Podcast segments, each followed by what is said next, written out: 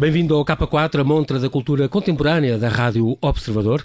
Eu sou o João Paulo Sacadura e, como sempre, depois da conversa com alguém ligado ao mundo da arte, vou-lhe sugerir algumas exposições e conto-lhe a história curiosa de um quadro ou a história de um quadro curioso.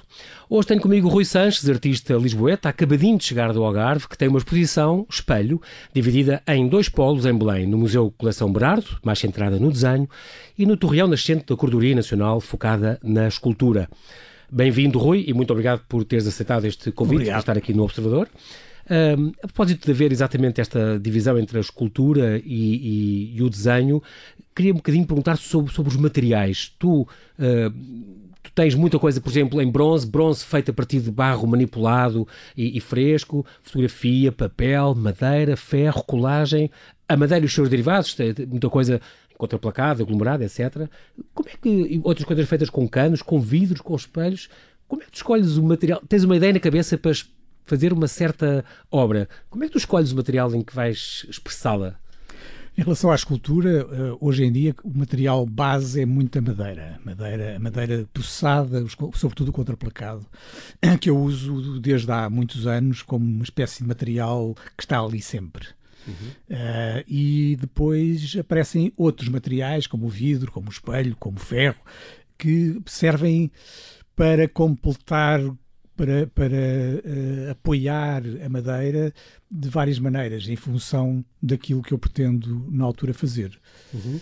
Uh, a partir do, dos anos 90, o Rui, tu desligas-te desligas um bocadinho dos referentes históricos e introduzes elementos modelados.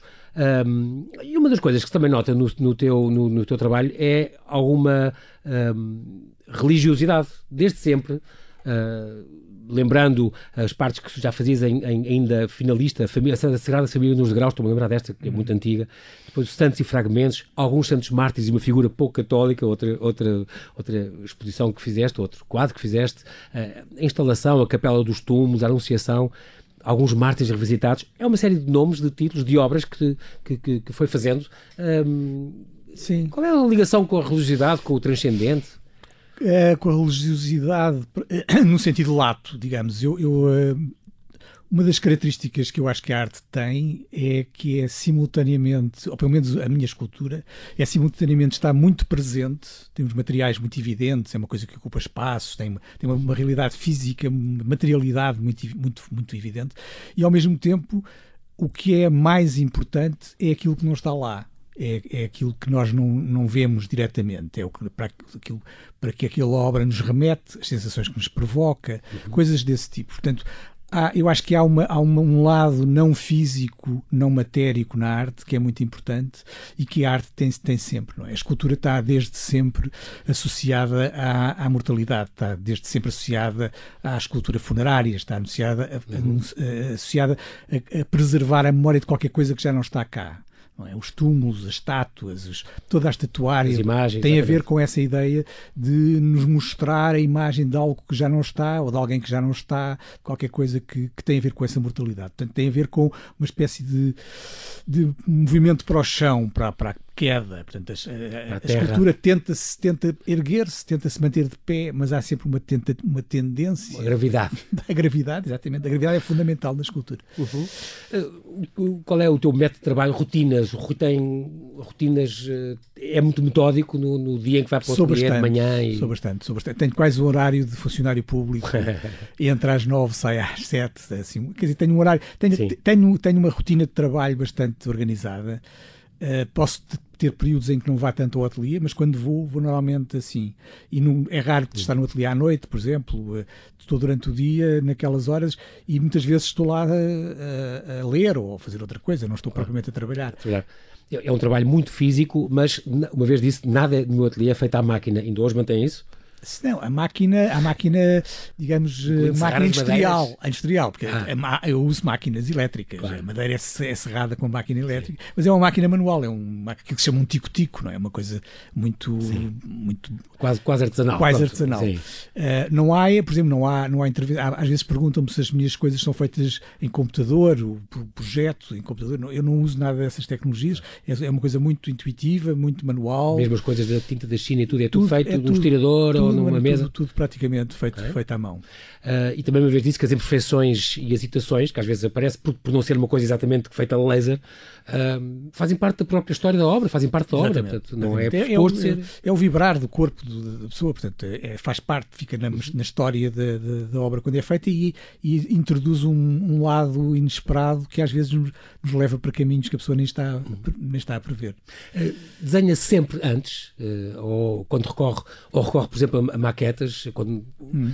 há sempre um desenho prévio em relação às esculturas, não há provavelmente um desenho prévio, ou seja, há um pequenos esboços que eu vou fazendo em cadernos, hum. e, portanto, coisas que vou, são, no, no, fundo, fixação de ideias, de coisas que me apetece explorar, e depois há uma maquete, sempre, ou quase sempre. Sim. Aí sim já é uma coisa mais elaborada, depende do tipo de escultura, às vezes é feito em barro, outras vezes é feito em balsa, hum. ou, ou, ou, também em cartão, mas, mas há, há quase sempre hoje em dia uma maquete prévia antes de passar para a escultura final disse também uma vez que a arte tem sempre dois momentos. Aquele momento em que está a, a, construir, a fazer qualquer coisa, e o momento em que se pensa sobre, sobre o, que, o que se fez. São dois momentos, dois momentos muito distintos para si. Uh, Gosta depois de ficar a olhar para as coisas sim, e sim, ver o que é que lhe suscita? Sim, eu acho que é fundamental ter uma visão crítica daquilo que fazemos. Ou seja, quando estamos, quando estamos completamente envolvidos no processo de trabalho, às vezes não temos essa distância, estamos, estamos a fazer as coisas e, e depois é preciso parar e olhar uh, olhar para o que se fez e pensar no que se fez e, e, ser crítico o suficiente para destruir aquilo se não estiver bem ou voltar ao início. Quer dizer, há essa, essa constante vai e vem entre uma atitude completamente não distanciada e a distância crítica que é necessária. Isso é importante para, para, para si. É, claro. claro. Um, este, os, esta exposição, o espelho, que está, digamos, metade, entre aspas, na galeria do Torreão Nascente da Cordoria, aí é a curadoria de Delfim Sardo, e são, é, são as esculturas, tem esculturas inéditas, inclusive algumas que nunca tinha mostrado, do, do, início do seu trabalho, até peças que foram concebidas especificamente para, para esta ocasião. Um, entre essa exposição e a que está no Museu Coleção Berardo, mais, mais centrada no desenho, uh, revê-se nestes 40 anos de, de carreira, que está no fundo a celebrar? Sim, é 40, 40, exatamente. A peça mais antiga é de 78, portanto, 41 anos. Exatamente. 41 anos de carreira. Incrível. Uh, já é muito tempo. Gosta de ver ou tem um olhar crítico para estas coisas que fez no princípio da, da sua é, inspiração? Esta, estas coisas que fiz, estas peças inéditas que aparecem, feitas ainda no tempo da, da, da universidade, quando estava em Inglaterra, uh, foi, foi, foi muito o Delfim Sardo que me, que, que sugeriu que voltássemos a, a apresentá-las. Eu nunca tinha, nunca, não, me, não me lembrava da ideia de, de mostrar. Uh, mas, mas gostei imenso de as ver, de facto, e acho que há, curiosamente, relações com coisas que fiz depois e que eu não teria noção delas se não tivesse a vê-las ali juntas umas com as outras. Foi o próprio Delfim Sardo, aliás, que se não me engano deu, batizou esta exposição dos espelhos, ele, ele foi encontrar este, este título comum para, para as duas vertentes, no fundo estão ligadas, não é? Um, e agrupou os trabalhos por séries e não de uma forma cronológica. Isso sim. fez sentido para si também? Sim, sim, sim. sim, sim. Aliás, é, é há muito uh, uh, uma contaminação entre coisas muito mais muito antigas e coisas mais recentes uhum. e isso é muito é muito interessante eh, quebra aquela aquela cronologia que pode, pode ser um bocadinho mais redutora da pessoa passar de uma, um ano para outro ou de uma década para outra e, e este confronto de coisas que aparentemente muito distantes e, e, que são realmente muito distantes no tempo mas em que há uma proximidade que se vê que é a mesma pessoa. No fundo, vê-se que é, que, no fundo, se calhar eu ando a fazer a mesma coisa há, de, há 40 e tal anos. Exatamente. É a mesma personalidade, é a mesma pessoa, não faz sentido, não é? Da, da mesma cabeça. Um, já no piso menos um do Museu Coleção Berardo, também as duas, devo dizer, até 12 de janeiro, um, com curadoria da Sara Antónia Matos, tem esta mesma exposição, Rui Sanches Espelho, mas mais centrada uh, no desenho. Eu devo dizer também que gostei muito de a ver porque hum, estava à espera de ver só os desenhos e aliás este, este, esta folha de sala também só mostra esses desenhos, mas depois chegamos lá e tenho, temos desenhos sobre papel, fotografias, bocetos de barro, construções de parede em diversos materiais. É muito curioso esta, esta ideia das construções de parede. Isto é uma espécie de quadro que perfurou o desenho, que perfurou a parede e está em, em relevo. No entanto, tem que estar na parede claro. e distingue-se da escultura, não está na parte da escultura. É de propósito. É de propósito. É de propósito. E isso foi, foi, foi muito o projeto da Sara Antónia Matos, que, que, que tem uma visão muito, muito interessante sobre o meu trabalho e ela fala muito dessa questão da permeabilidade do suporte do desenho, das coisas passarem para, para o, para o espaço do espectador ou para o interior do, do, do, do, ilusório, para o espaço ilusório que se cria no papel. Parece que o desenho parece que, que, que era despassar a folha exatamente, e sair do suporte e, e, e, pronto, adquiriu uma, uma qualidade líquida, como, como, se, como diz no, no texto a própria uh, Sara. Um, este, este, quando está a imaginar o material onde vai concretizar a sua obra, uh, é muito diferente o tempo que demora num desenho do tempo que demora numa destas esculturas, mesmo estas de parede. É, é. É, a, escultura é, a escultura é um processo muito mais moroso, muito mais laboroso, mais laborioso. físico.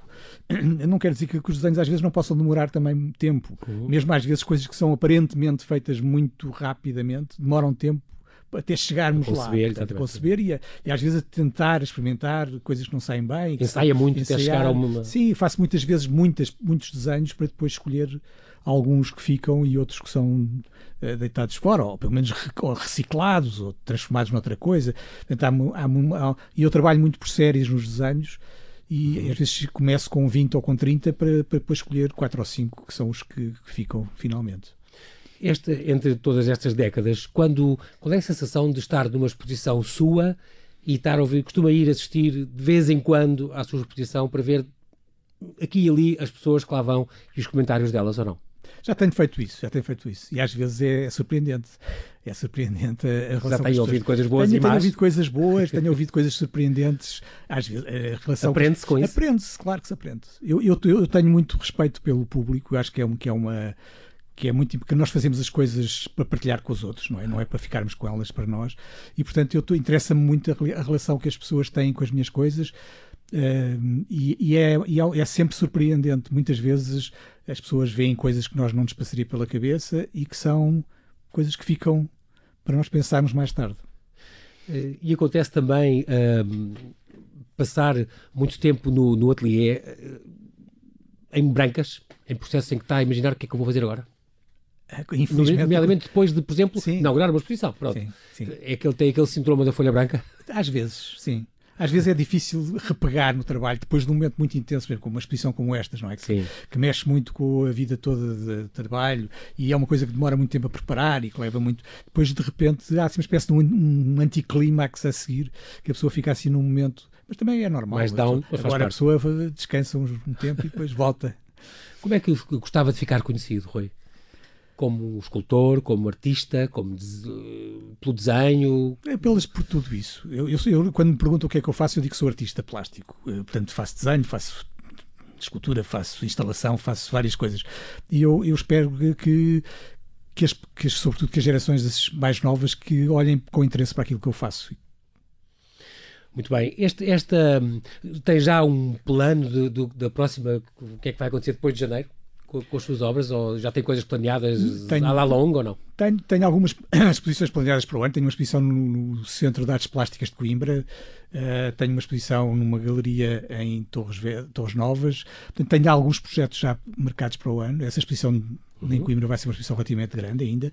Uh, portanto, isto é, é um bocadinho sair de uma e começar logo a tratar de, das outras que vêm a seguir. Uma das coisas, por exemplo, que chegou a fazer foi, foi, foram os brincos uh, e um colar, se não me engano. Uns brincos e, um, e um, uma galeria que lhe sim, pediu, sim. artefato ou uma, sim, assim. Eh, deu-lhe algum gozo. Isso aí era fora completamente do baralho e fora de tudo o que tinha feito. Deu-lhe gozo sair também disso? Dá-me dá sempre prazer esse género de desafios. Ainda no outro dia encontrei uma amiga minha com, com o broche que eu tinha feito nessa altura e achei muita graça voltar, voltar a vê-lo. Ela sabia? Ah, Lembrava-se bem? Sim, sim, lembrava-se perfeitamente. Ela, aliás, levou aquilo para a, minha, para a ah. inauguração da minha exposição para mostrar. Então, pronto, exatamente. Isso, e por exemplo, a medalha, se não me engano, foi o Centro de Arte Moderna da Gulbenkian, alguém que encomendou uma medalha a, também. A Fundação Gulbenkian, foi 50 Gulbenkian, anos da, da Fundação. 50 anos. Uh, essa medalhística também é outro, outro, é outro campo. Outro campo. Sim, também. Deu-lhe algum gosto também. Há quem Muito. se diga quase só isso. É, eu não gosto muito de me especializar assim em coisas desse tipo. Gosto destes uhum. desafios que surgem. Eu nunca passaria pela cabeça fazer uma medalha e foi, na altura, o presidente da Fundação, o Dr. Rui Vilar, que me, me desafiou para fazer. Portanto, eu fico muito encantado com esses desafios. E com esses convites, sim senhora. Bom, nós agora é a altura de então deixar este convite final. Nós, infelizmente, não temos tempo para mais. Obrigado, Rui. Bem-aja mais uma vez pela sua disponibilidade. Muito obrigado. Fica o convite a todos que nos seguem para visitar até 12 de janeiro, não deixem para o fim, a exposição Rui Sanches de Espelho, quer o polo mais centrado no desenho, no piso menos um, do Museu Coleção Berardo, quer o polo voltado para a escultura, no Torreão Nascente, da Cordoria Nacional, ambos em Belém. E o K4 deixa-lhe agora uh, outras três sugestões de exposições. É o caso do Processo Criativo de Maria Keil, uma exposição sobre o processo criativo da pintora e ilustradora portuguesa que vai estar até 17 de novembro na Galeria Municipal de Arte em Barcelos, apresentando obras inéditas do seu espólio pessoal. A mostra reflete a criatividade de uma artista reconhecida pela crítica como um dos nomes mais emblemáticos da história da arte contemporânea portuguesa, com uma vasta obra nas áreas da pintura, desenho, ilustração, azulejaria, design gráfico, artes decorativas, tapeçaria e também no teatro através de figurinos e cenografia. No Teatro de Vila Real, todos os dias a partir das duas da tarde, entrada livre para ver a exposição Nils Laven, Portugal 1968. Fotografias que tratam o retrato precioso das gentes, das paisagens e dos costumes da época, tiradas pelo nova-iorquino Nils Laven há 51 anos, quando era um jovem bolseiro Fulbright em road trip pelo nosso país. As imagens em preto e branco, pertencentes à coleção Serralves, e em que se percebe a influência da fotografia de rua americana, continuam a interrogar a imagem de Portugal e constituem um contributo imprescindível para a compreensão da fotografia contemporânea e um documento riquíssimo para entender o país que éramos nos finais da década de 60, em plena ditadura benevolente, como a apelidaram alguns cronistas da época. Esta quinta inaugurou em Serralves a exposição O Mundo Desencantado, de Paulo Arrego, depois da última grande exposição em 2004, a Fundação de Serralves volta a exibir o trabalho desta figura cimeira da arte contemporânea portuguesa, que irá ocupar parte do museu até 8 de março. Desta vez, o ponto de partida é o conjunto das suas obras em depósito no museu, mostradas agora a propósito dos 30 anos da Fundação. E cabe aqui praticamente tudo, desde as gravuras e os desenhos dos anos 60 e 70, década de exploração de diferentes técnicas e linguagens marcadas por um certo abstracionismo aliado ao comentário político, às grandes telas a acrílico dos anos 80 e 90, altura em que as histórias, contos e afabulações assumem o protagonismo no trabalho da pintora, vincando o caráter figurativo e narrativo que a distinguiu.